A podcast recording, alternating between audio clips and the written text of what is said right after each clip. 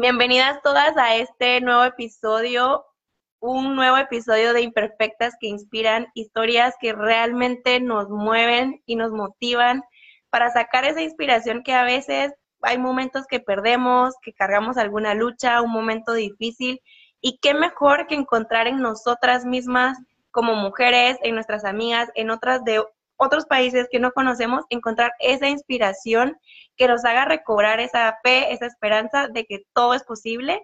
Y hoy tenemos una súper historia, no les puedo explicar. San, cuéntanos un poquito más. Sí, pues les presentamos oficialmente a Ari García. Ella es artista plástico, vive en México, en la playita súper rico. Eh, y, nos va a contar una historia que la verdad a, mí me, encantó cuando eh, empezamos a hablar con ella eh, para ver este tema de la entrevista, porque habla mucho de el amor propio, porque habla mucho de cómo cuidarnos a nosotras mismas, cómo detectar señales en nuestra pareja y cómo evitar llegar a un punto en el que ya no hay vuelta atrás. Entonces creo que este, esta historia nos va a llenar de inspiración y de mucho amor y de fortaleza y me gustaría que Ari nos comentara y empezáramos con esto de cómo es esto de encontrar ese secreto para eh, no darte por vencida. Cuéntanos un poquito la historia para ponerlas en contexto y, vamos hablando. Sí, bueno, pues hace aproximadamente, voy a cumplir ya seis años eh, que estoy en silla de ruedas, pero dos años antes de esos ocho años más o menos, tuve una relación bastante dañina. No me gusta a mí utilizar la palabra tóxica, ¿no? Yo lo, llamo como dañino, o sea, era muy destructivo. Em, empiezan, eh, son personitas, no digo, no, no necesariamente hombres, mujeres, pero son, son personas que empiezan a tratar de controlarte de cierta forma, ¿no? Empiezan con un, no uses tacones, ¿no? No te maquilles, que te ves más bonita sin maquillaje. Son cosas tan sutiles que al principio yo no lo detectaba. O sea, Ay, perdón. Tina, Tina. Perdón, chicas. Mis perritas se pelearon, ¿no es cierto? Este, en algún momento yo no lo detecté, o sea, no, no me di cuenta hasta que ya iba ascendiendo, que eso, ese es el problema, que, que es algo tan sutil que no te das cuenta cuando ya estás a un grado del peligro, ¿no? O sea, cuando ya estás en riesgo. Y eso, eso fue como yo lo viví, fue como muy poco a poco. Empezaron con los celos, empezó con no hagas esto, no vayas, no salgas a trabajar, ¿no? Empezó con encerrar, ¿no? O sea, me, quitaba las llaves, me encerraba. Poco a poco eso se fue volviendo como eh, romperte el celular, ¿no? Eh, patearte, escupirte, morderte. O sea, llegó ya a un grado en el que sí tenía yo mucho miedo, pero también tenía como miedo de del qué voy a hacer, ¿no? O sea, en ese tiempo yo tenía a mi perrita conmigo y era como mucho el, es que si me voy, ¿a dónde me la llevo y qué hago? ¿No? O sea, que digo, no comparo a los perritos con los hijos, digo, sé que es muy diferente, pero sí lo veo mucho reflejado a cuando dicen, es que qué hago con mis niños, ¿no? Es que a dónde me voy con los niños, o sea, literalmente sí estás como entre la espada y la pared, porque sabes que donde estás no estás bien, pero no sabes a dónde irte y si allá sí vas a estar bien, ¿no? O sea, es como muy difícil porque está también como el, plano social, ¿no? En el que digan, ay, mírala, ¿no? No duró, ¿no? No supo llevar una relación, ¿no? O, no sé, la familia, ¿no? O sea, no quieres que te vean como, como ella regresó a casa, ¿no? No le salió su, su chistecito, ¿no? O sea, ¿sabes? Son cosas que al final es tanto que, que no nada más es el infierno que vives en casa, sino es el infierno que tú te estás creando por el que dirán, ¿no? Por el que va a pasar, cómo me van a ver, ¿no? O sea, la fracasada, la que no pudo, la que, ¿sabes? entonces, eso fue mucho, llegó el punto en el que yo ya estaba decidida a irme, mis amigos me, me estaban brindando apoyo, y estaba yo ya convencida de irme, ¿no? Y pues desafortunadamente eh, salimos esa, noche y bueno, esto se los cuento porque apenas lo recordé en una meditación, porque tuve eh, demencia postraumática, entonces no recordaba nada del incidente, o sea, recordaba el antes y el después. Pero el momento exacto estaba así en negro, totalmente. Entonces, esto en una meditación que ni siquiera era para eso, salió así, como en las películas, o sea, de verdad sí hasta dije, oh, sí es cierto. Y es como recordar cómo a ver todo y, y, y, me di cuenta que, bueno, sí salimos del lugar, eh, me senté en, en, una banqueta porque la flat, el zapatito me estaba como cortando de aquí, de atrás del pie. Uh Aquí se y pues me dijo, levántate, que van a pensar que es una puta y que hay tirada, ¿no? Y dije, espera mi zapato, ¿no? O sea, sí, me fue empujando como la calle, ¿no? Que era una, una subida. Me fue empujando, me fue empujando y ya cuando entramos a, a, donde vivíamos, eh, era un, es un lugar que entras como por el piso de arriba. O sea, no entras y tienes que bajar para los, los departamentos, o sea, entras por arriba. Entonces hay un puentecito y acá están otros departamentos. Entonces, ¿qué pasó? Que en el de ya métete o como esto, pues me tropecé. O sea, se me torcieron los pies y me fui, ¿no? Entonces, esto yo no lo sabía. Tenía idea de que no era como él lo contaba porque hizo muchas historias que, que, yo me iba caminando, que yo iba corriendo, pero todo no, no cuadraba. O sea, los, los, daños físicos no eran de una persona que iba caminando de frente, ¿no? bueno, para no ahondar más en esto, pues sí, ese, ese pequeño accidente, ¿no? Eh, me generó una lesión medular. Entonces, llevo ya seis años casi en silla de ruedas. Y pues ahí es donde empieza todavía como el calvario, ¿no? O sea, es muy difícil porque es lo que platicaba yo con ustedes, que llegó un punto en el que dije, ya sufrí un montón. O sea, ya. Es demasiado. Me golpeaban, me escupían, todo. Como para que ahora yo no me quiera porque estoy en silla de ruedas. ¿No? O sea, fue como ya. ¿Para qué más dolor? ¿Para qué más lastimarte? ¿Para qué más encerrarte? ¿Para qué más menospreciarte? ¿Para qué decir que estás fea, que estás gorda, que no vales nada? Que, que no. O sea, me tengo a mí. Estoy yo. A mí me duele. A mí me pesa. O sea, llegó un punto en el que dije, sí soy yo. Y sí estoy así. Y no me voy a detener. Y no me voy a quedar aquí viendo la vida pasar sentada, ¿no? Como espectador, que eso es lo que a mí me dolía mucho, que cuando la gente me iba a visitar, yo los veía que entraban y se iban, ¿no? O sea, yo estuve, creo que cuatro meses, cuatro o cinco meses en cama, o sea, no me podía ni sentar, o sea, no podía estar sentada, era cama de cama arriba, cama abajo, ¿no?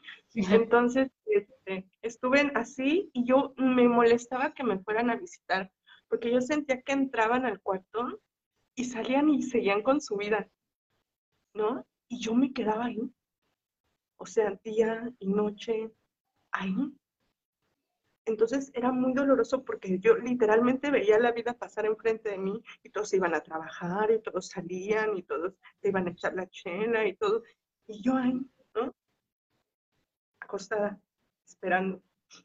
Entonces empecé a pensar que quería hacer algo, que no quería yo como quedarme así. Y empecé a pintar, ¿no? Empecé a pintar madera, empecé a hacer cosas como que me llenaran a mí. Entonces empecé como poco a poco, todo ese tiempo tuve yo terapia, que eso creo que fue un, eh, algo, una herramienta enorme que me ayudó a no quedarme en el, ay, pobrecita de mí. Que creo que nunca lo vi así, o sea, ah, pienso, ¿no? Y creo que siempre lo vi como en el, a chingarle, órale, o sea, lo que sigue, venga, mañana y así, o sea, nunca me, me sentí como ah, pobrecita. Creo que eso sí, en, en, en cuestión ya estando en, en, la silla de ruedas, no sentí como lástima de mí, o sea, eso sí lo, puedo decir, o sea, sí me sentía mal, ¿no? Sí, tenía dolor y, y sí, pues quería no seguirme lastimando, pero no sentí como en algún momento como lástima. Creo que eso también me ayudó. Entonces, aprendí también a, a que soy yo, ¿no? O sea, es como raro, pero que solamente tú vas a estar contigo cada segundo de tu vida.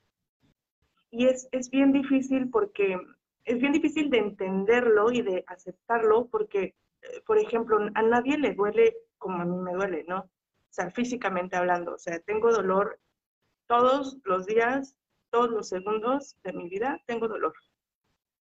Ahorita tengo dolor, por ejemplo, ¿no? O sea, me duelen los pies, me duelen las rodillas, me duelen los huesos, todo. Entonces, llegó un punto en el que yo dije, solo yo lo voy a vivir y solo yo lo siento y solo yo, o sea, nadie más.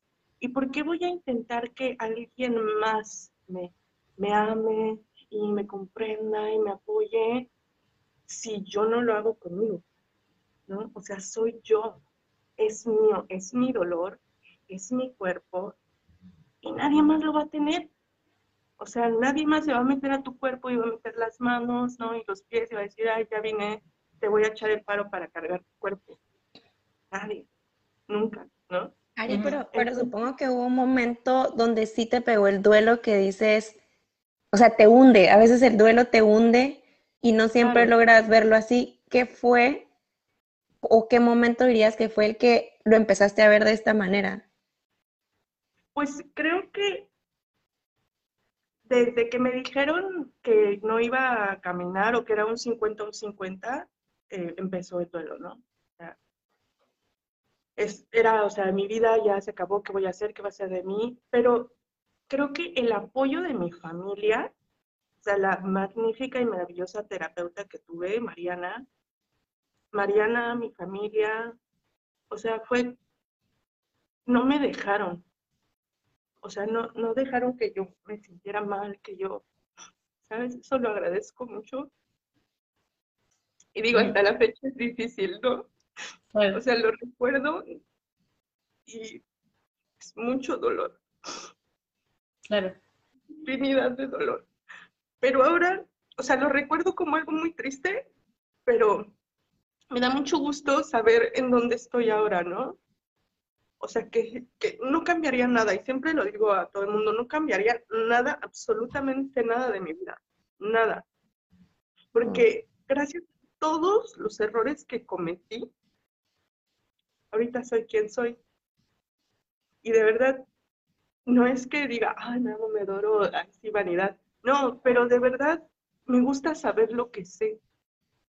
O sea, me gusta poder hablar con la gente y decirle, no, o sea, no permitas, no dejes, no, ¿sabes? O sea, son cosas que, que, que duelen y duelen mucho, pero que me traen algo bien padre, o sea, como una satisfacción personal y un orgullo porque, no sé, o sea, yo por ejemplo en la silla de ruedas hago todo. La cocino, lavo, subo, bajo, ¿no? O sea, todo. Y, y a veces veo como, digo, no es por ser mala onda, ¿no? Pero digo, veo chicas que están enteritas y así de, no quiero hacer nada, ¿no? Y, ay, no, mamá, dame de comer. Y yo digo, no, o sea, eso también me hace a mí como sentir orgullo de mí que a pesar de la silla, ¿no? Soy pues casi independiente, ¿no? Digo, sí necesito ayuda para muchas cosas, como para meterme a bañar o cosas así, pero normalmente soy independiente. Dejen, voy por papel de baño, que... aquí hacemos el, resumen mientras tú vas, no te preocupes. De hecho, creo que, o sea, que una de las cosas que ahorita, como decía ella, eh, mm, se me fue el, como que se me vino muchas ideas a la cabeza, pero está muy fuerte como el testimonio de saber que hay cosas que pasaron que ya no van a volver a ser como antes. Y yo me acuerdo que alguna vez hablaba con Anita y que hablábamos de el momento en el que hemos tenido miedo o que nos hemos sentido mal en un pasado, de repente hoy me preguntas y te digo, no sé qué sentí, ¿sabes? O sea, ya no, ya no, ya superé esa parte y ya no sé expresar lo que pasé en ese momento que me dolió algo o que me dio miedo algo. Entonces creo que algo así podría, o sea, te podría estar pasando, ¿no? Que dices, ya no sé, o sea, el momento en el que te dijeron ya no vas a caminar, es como pues a lo mejor lo bloqueaste, ¿no? O a lo mejor superaste, pero yo creo que ha, sido un duelo súper fuerte porque obviamente eh, lo que nos contabas de escucho una canción y quiero bailar. Y a partir de que nos dijiste eso, yo me he quedado pensando mucho en que a veces damos por hecho muchas cosas. Y creo que al escucharte es un mensaje de, de watch out, o sea, de póngase las pilas todas, ¿no? O sea, creo que cada quien tiene sus demonios y sus batallas, pero sí creo que hay cosas que no deberíamos dar por sentado y las damos. Y al verte es un, un boost de energía y de inspiración y de decir, mira, qué mujer tan chingona que no se ha detenido, ¿sabes? Entonces creo que eso es, es parte de este, de ese testimonio. Y yo creo que nos tendrás que contar quién anda por ahí, porque ya nos dimos tendrás que contar también, yo creo que el paso de, será la, la parte 2 de la historia, como también cómo viviste eh, una relación, como tú decías, no tóxica, pero no sana en todo sentido de, de abuso, eh, de falta de respeto. Y yo creo que es algo que todavía no normalizamos hablar, incluso como mujeres, o nos juzgamos a decir, pero tú tienes la culpa por aguantar esto. Yo creo que no. Creo que necesitamos tener también esas conversaciones. Todos, todos sabemos y no está oculto de que la violencia intrafamiliar se ha aumentado con la pandemia. Y creo que es un, momento de también alzar la voz y me gustaría que nos contaras también como ese esa fuerza de cambiar, de salir de una relación que casi prácticamente podría decirse que te dejó en una silla de ruedas, a volver a confiar también en el amor y, volver a tener la valentía de ahora ser Ari una nueva, una nueva pareja. ¿Cómo, fue eso? Pues creo que no me di cuenta de cómo pasó, o sea, no, sé.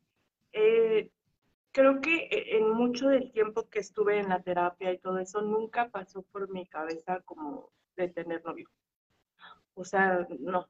O sea, sí quería salir con amigos, ¿no? Que digo, ya no tenía porque me dejaron de hablar, ¿no? Pero, o sea, sí, sí, sí quería como salir, ¿no? Estar con mis amigos, pero nunca pensé como en eso, ¿no? Creo que se dio como automático al, al, tener a mi actual pareja, como él, ya sabía que no se hacía, ¿no? O sea, ¿sabes? Era como algo que, me hace querer que las cosas estén bien, hablar, ¿no? O sea, yo trato de hablar mucho con él, porque si algo no me gusta o algo, como trato de decírselo, ¿no?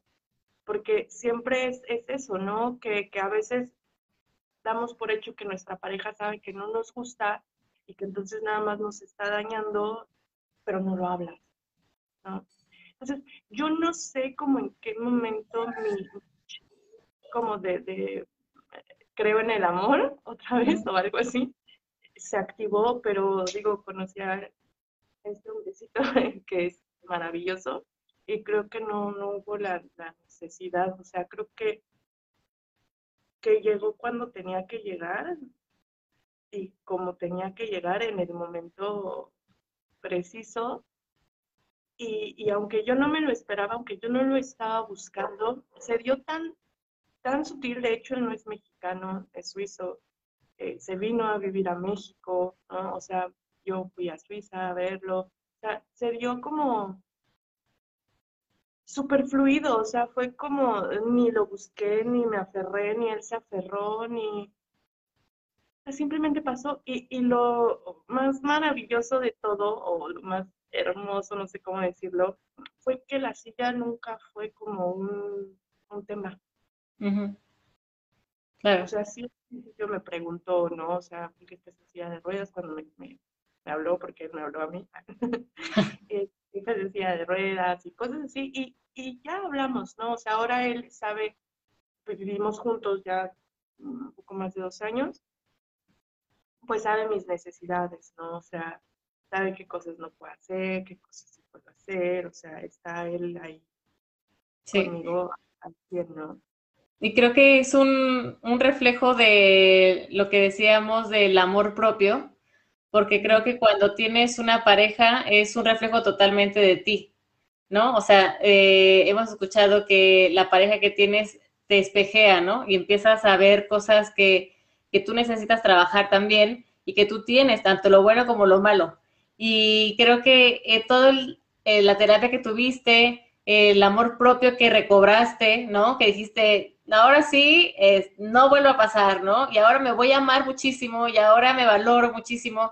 Y creo que eso atrajo a una pareja que justamente ve esa belleza en ti, que ve la fortaleza y que seguramente él es igual de buena persona, ¿sabes? O sea, creo que, que se notó perfectamente que, que hay ese, ese encuentro fácil porque tú ya estás en otro plano. O sea, la Ari de hace ocho años no es la de ahorita.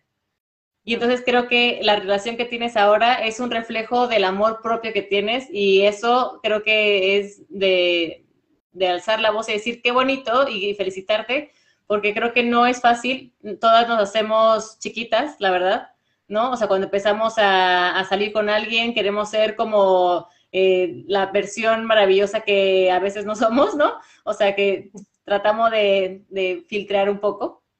Y creo que lo que dices del impedimento de que no fue la silla, me parece brutal, porque podrías o sea, podría parecer que es una barrera, y no. Y totalmente fue como de me aviento, ¿no? Sí, justo yo lo, lo o sea, como en, en, mis noches que analizo y estoy pensando y todo, sí digo, wow, o sea, de hecho, ajá, o sea, no, no fue para nada una barrera que muchos lo, lo, lo podemos ver o, yo antes lo veían o lo pensaba, ¿no? Muchos pensamos que por alguna discapacidad, algún impedimento físico, algún eh, límite, ¿no? crees que, eso eh, te va a frenar para algo. Y mucho se piensa pues para las relaciones de pareja, ¿no? O sea, y, así en las películas, ¿no? Que lo ves y dices, ay, no, ¿cómo será? No, pues sí, o sea, creo que, que, el límite lo tienes tú. O sea, incluso yo volé sola, ¿no? De, de acá de México a, Alemania, o sea, me eché el vuelo yo sola en silla de ruedas, o sea, de verdad tenía yo mucho miedo en el aeropuerto, o sea, todo, pero lo hice, ¿no? Y, y dije, no pasa nada, y no pasó nada, y no me morí, ¿no? Pues mis papás estaban muy preocupados, ¿cómo? Sola, ¿no? Y yo decía, sí, sí puedo, sí puedo, o sea, sí puedo, ¿no? Y lo hice. Y, y muchas cosas que yo creo que no voy a poder, lo intento y lo intento y lo intento, y después digo, sí puedo. Digo, ahorita tengo un tema con, con las rampitas de aquí de donde vivo, porque no son ni rampas ni son topes, o sea, es como rampa tope. Ay, da un miedo que el otro día hasta me puse a llorar porque ya me enseñaron cómo bajar. Y me da un miedo y digo, no puedo, no puedo. O sea, digo, todos tenemos cosas, ¿no? O sea, digo, no es que soy la mujer maravilla ni que soy la más fuerte del mundo, o sea, sufro, lloro, me duele, me sigue doliendo, pero no dejo que ese dolor me manipule sí me duele porque sí es algo que, no, y, y, y, me gusta contar esto porque de verdad no quiero que nadie pase por eso. O sea, es un dolor muy, muy grande. Entonces, yo, yo sé que, que me duele y, lloro, ¿no? Pero, pero no por eso me quedo en mi cuarto llorando, triste y sola, como la muñeca fea, ¿no? no, o sea, me levanto, hago, voy, vengo, salimos, hacemos, porque no tiene caso que, si ya tuviste tanto dolor en tu vida, que era ajeno a ti, o sea, alguien te hizo tener todo ese dolor, porque ahora tú, a ti misma, te vas a seguir llenando de dolor, ¿no? Creo que eso fue algo que, aprendí, que si ya sufrí, ¿por qué me voy a hacer sufrir yo? ¿Cuál dirías que, que es ese secreto para no darte por vencida, como el título de la entrevista, esos días que tal vez a lo mejor es un día que tienes más dolor o esos días que sientes que la fe pues se, está en, en, poca batería, ¿cuál es el secreto de Ari para no darte por vencida esos días? Lo que hago es, por ejemplo, ahorita que, que murió uno de mis perritos, lloro. O sea, lloro saco todo, si estoy cinco horas metida en mi cuarto, son cinco horas que estoy sacándolo todo, pero cuando ya lo saqué, digo, ya está, venga. Creo que el, secreto no es, no es guardártelo, no es ocultarlo, no es pretender que no está. El secreto es sentirlo, vivirlo y dejarlo fluir. No te aferres a un sentimiento, a una emoción, a un dolor, porque no sabes qué va a pasar mañana, ¿no? O sea, yo quiero vivir como los días que puedo, todos los días, bien, tratando de hacer las cosas bien o tratando de sentirme bien. Y cuando me llegan estos momentos así de tristeza, lo saco. O sea, lo dejo que sea, sí, es una emoción de tristeza, está aquí y se va. La dejo ir. Entonces creo que e, es eso, no aferrarse a, los sentimientos, no, no aferrarse a, las emociones o al pasado o a, lo que te causó dolor o no, o sea, ¿para qué? Y, y vuelvo como a lo mismo, ¿no? Si ya lo sufriste, ya, ¿no? O sea, ¿por qué seguirlo sufriendo y por qué seguir ahí pensando y mortificándote? ¿Y para qué? ¿No? Sí. creo que hay que aprender a soltar. Venga, lo que sigue, y mañana vamos a tener otro reto, y pasado mañana otro, y así, y así, y así, y así. Pero si te quedas en el reto de hace seis años, olvídate. Ahí te vas a quedar los seis años viendo a todos pasar enfrente de ti y tú ahí con sentada en tu silla de ruedas. No tiene caso, ¿no? Oye, por ejemplo, ¿qué, ¿qué, le dirías a las personas, a las mujeres que están pasando ahorita por una, un momento en su relación que pueden sentir esas alertas, como decías, de celos, de control, eh, tal vez de contacto físico agresivo? ¿Qué, ¿Qué les recomendarías tú para que se den cuenta de que es momento de irse? ¿Qué te hubiera hecho a ti decir, vámonos? Eso justamente es lo, que platicábamos el otro día, que es muy difícil que tú estando dentro te des cuenta que tienes que alejarte. Creo que ahora ya que, que, que quedé con una consecuencia grave, quizá lo que yo quiero decirles es que no lleguen a esto. O sea, que no se permitan de, como me decía mi mamá, un día te va a dar un mal golpe. Y yo, no, ya no lo va a hacer, no lo va a volver a hacer, ¿no?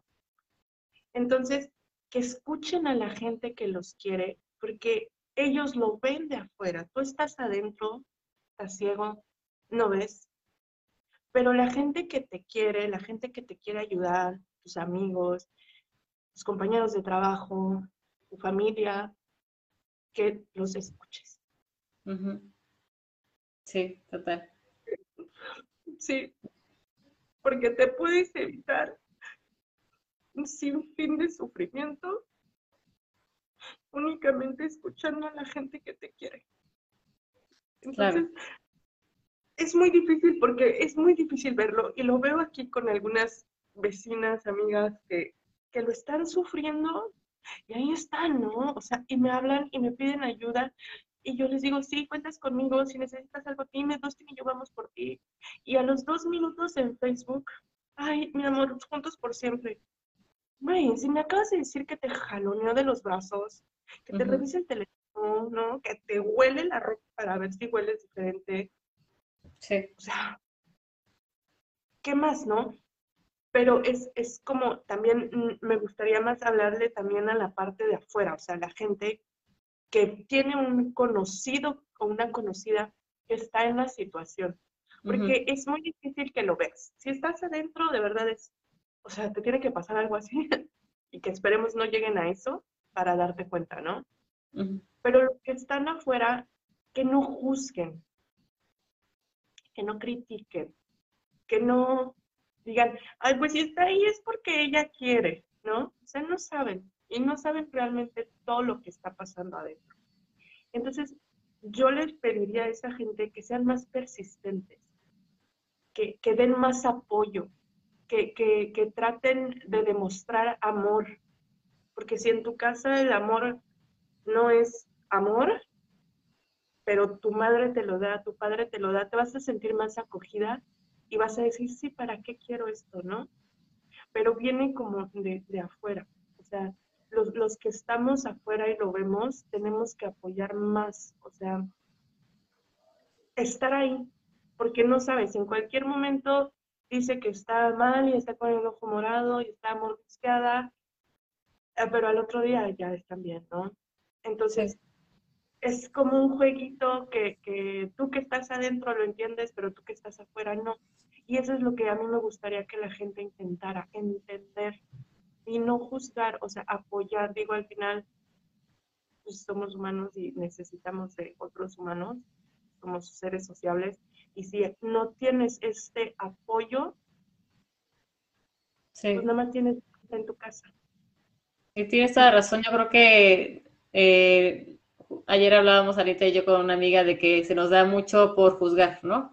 Y que es una muy mala costumbre y muy, muy mal hábito, porque a veces lo haces sin pensar y sin saber que puedes afectar a esa persona, ¿no? A lo mejor si alguien que esté pasando por ese momento y, eh, encuentra ese, esa crítica por afuera, como que dice, no, pues ¿para qué? O sea, ¿sabes? Mejor me quedo aquí.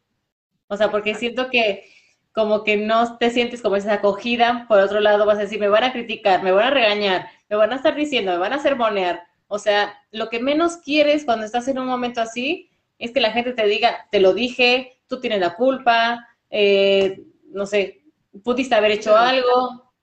Sí, claro, entonces creo que esta parte de la violencia eh, eh, en casa, por lo que he visto y por lo que he leído, empieza tan tan poco a poco que no te das cuenta.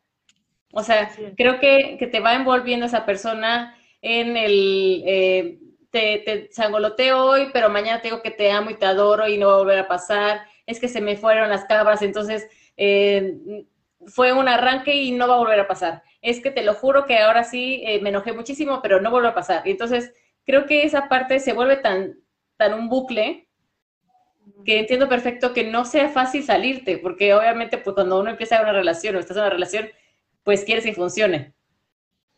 Pero yo creo que hay un momento en el que sí, eh, les, les queremos compartir a todas que el momento en que ustedes sientan que eso no está bien, ¿no? Que no las hace sentir bien, que ese trato no se lo merecen, eh, un jaloneo, un grito, eh, no sé, algo como más, más agresivo, es como, es el momento, o sea, no se espera la segunda vez, ¿no? Yo creo que, sería importante como empezar a, hablar sobre eso y tener la confianza, como tú dices, la apertura de decirlo, sin miedo a ser juzgado.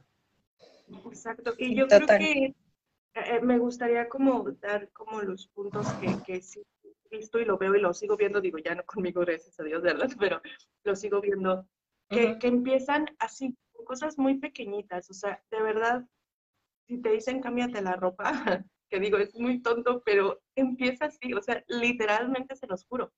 O sea, empieza con cosas tan pequeñas que hasta te hacen a ti sentir como de, ah, es porque me quiere, ¿no? Ah, pues si me dice que me veo más bonita con el cabello amarrado es porque me quiere, ¿no?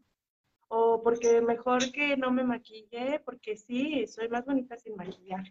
¿sabes? Empieza como así, poquito a poquito, empieza a trabajar tu cabeza, que en un momento ya todo lo que te dijo ya lo crees. O sea, ya, ya eres gorda, ya eres fea, ya nadie te ama, ya eres puta, ya nadie quiere estar contigo, ya tu familia te odia, solamente porque él te lo dijo, ¿no? ¿Y qué pasa después? Esto que de, de, que te chequen el teléfono, de que te lo quiten, de que te sacudan para quitártelo, corre, o sea, de verdad, corre, porque es tan, está tan, tan cerquita el paso a que empiecen a jalarte, ¿no? Y de ahí ya, olvídate, o sea, ya porque una vez que te jalaron y sigues ahí, olvídate, o sea, ya, eso es lo mejor que te podría hacer, jalar, ¿no? Entonces yo lo, lo vi el otro día con una chica de acá, con no, o sea, los, dedos morados, ¿no? Los, la jalonearon, o sea, se ve luego, luego, o sea, son marcas muy obvias, ¿no? Entonces, sí, yo creo que, que, es importante saber detectar cuando ya no es sano. O sea, sí está bien que seamos celosos, así, ¿no? Nada, digo, sí, a mí me va a dar celos si una chica viene aquí al departamento a solas, novio, ¿no? sí, ¿no?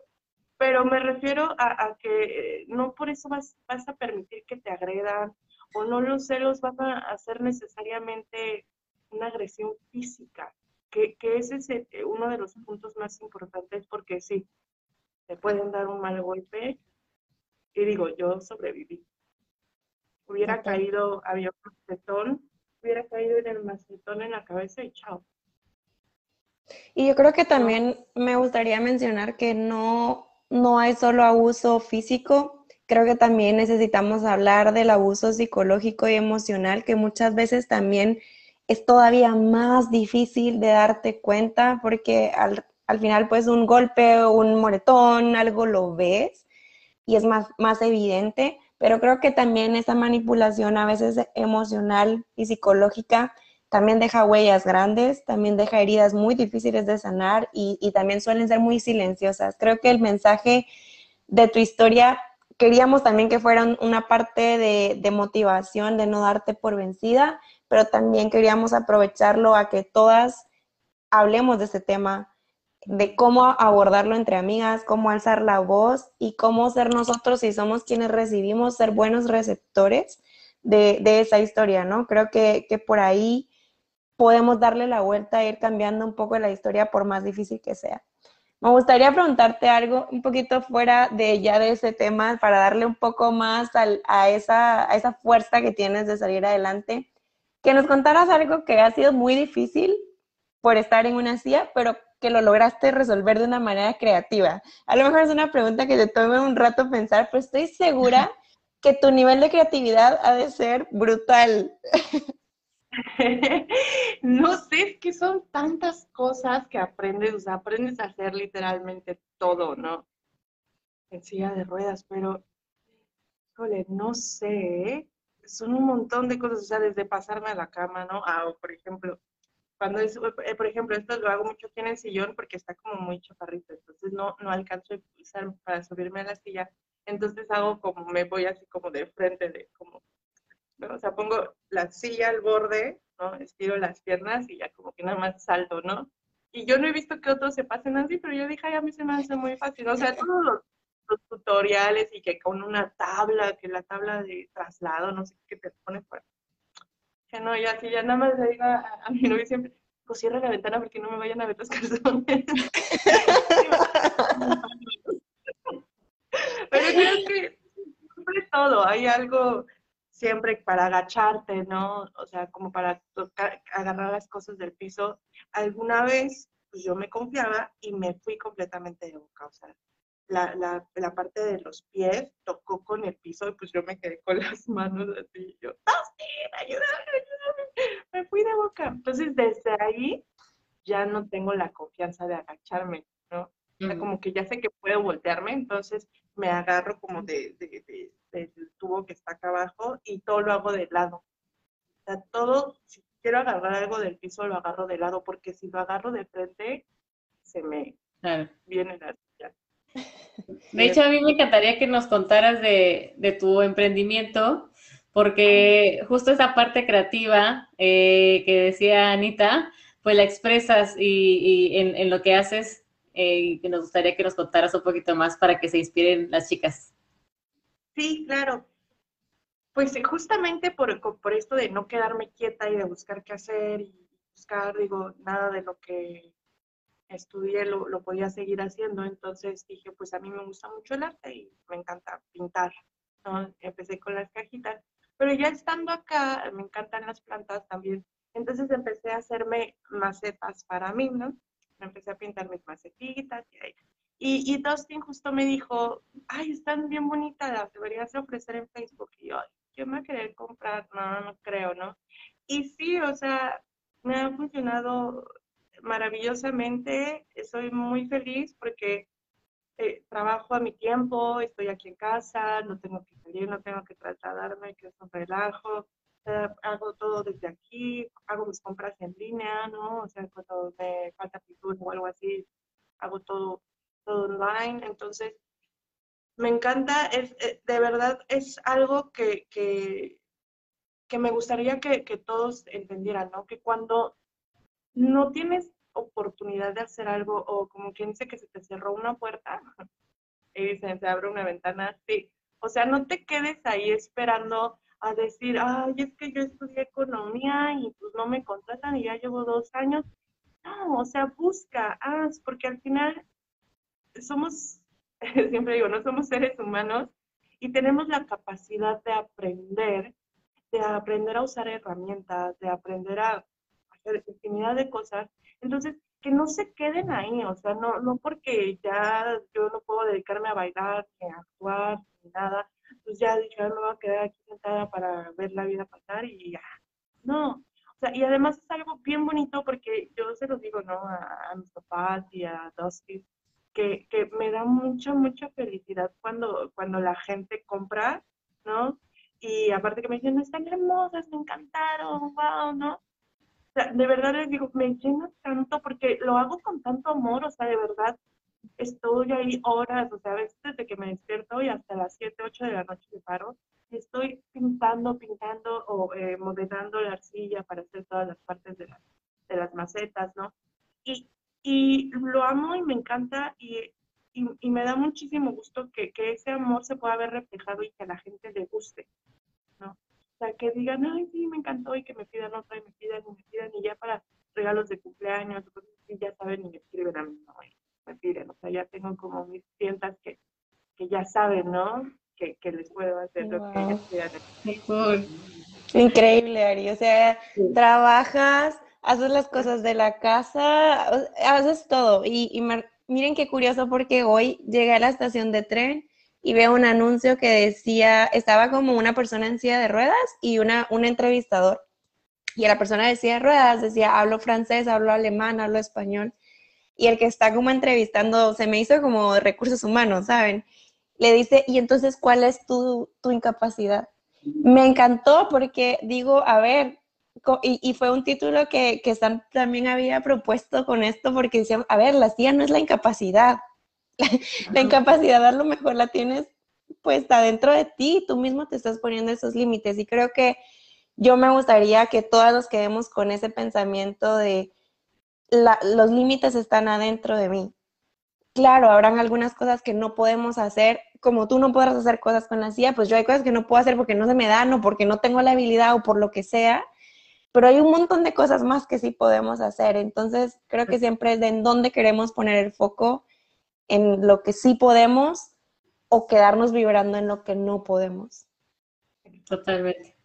Y a mí sí me gustaría ir cerrando la entrevista pues justamente con esta parte de creatividad, porque creo que a todos nos, o sea, todos tenemos una habilidad que eh, ahora en la cuarentena salieron muchas personas que salieron pintores, músicos, cantantes, este, ¿no? O sea, de todo. Y entonces creo que esas cosas eh, están increíbles porque nos dan la oportunidad de expresarnos, es también terapéutico es una parte que, que, nos ayuda a despejar nuestra mente y enfocarnos. Entonces, ah, te felicito por todo lo que has hecho, de todo el negocio que tienes.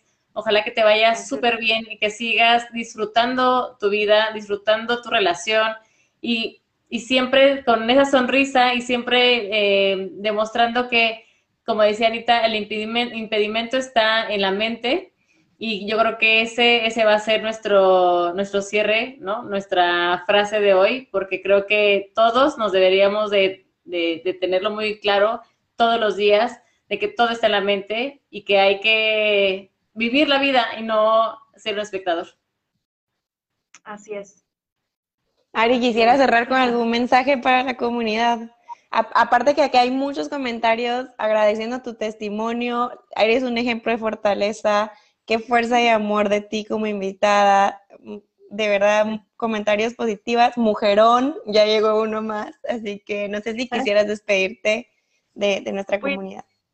Eh, muchas gracias por, escuchar y por estar interesados. Igual les, les quiero, quieren agregarme a Facebook o a mis redes sociales en Instagram, es ari-quinto, ya después por ahí lo, lo paso y si necesitan ayuda, si necesitan hablar, si simplemente necesitan que las escuche, cuenten conmigo, de verdad yo lo hago así con todo mi amor.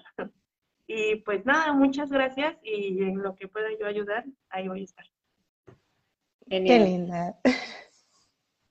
Pues muchísimas gracias a todos los que estuvieron conectados. Los esperamos la próxima semana. Vuelvan a escuchar ese testimonio. Este tiene mucho valor, tiene mucho amor y mucha fortaleza dentro, entonces nos va bien escucharlo seguido. Muchísimas gracias a todos.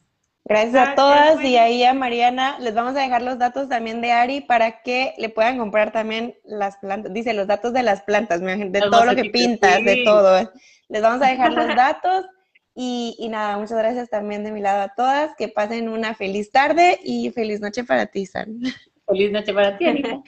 Besitos, bye. Bye, bye.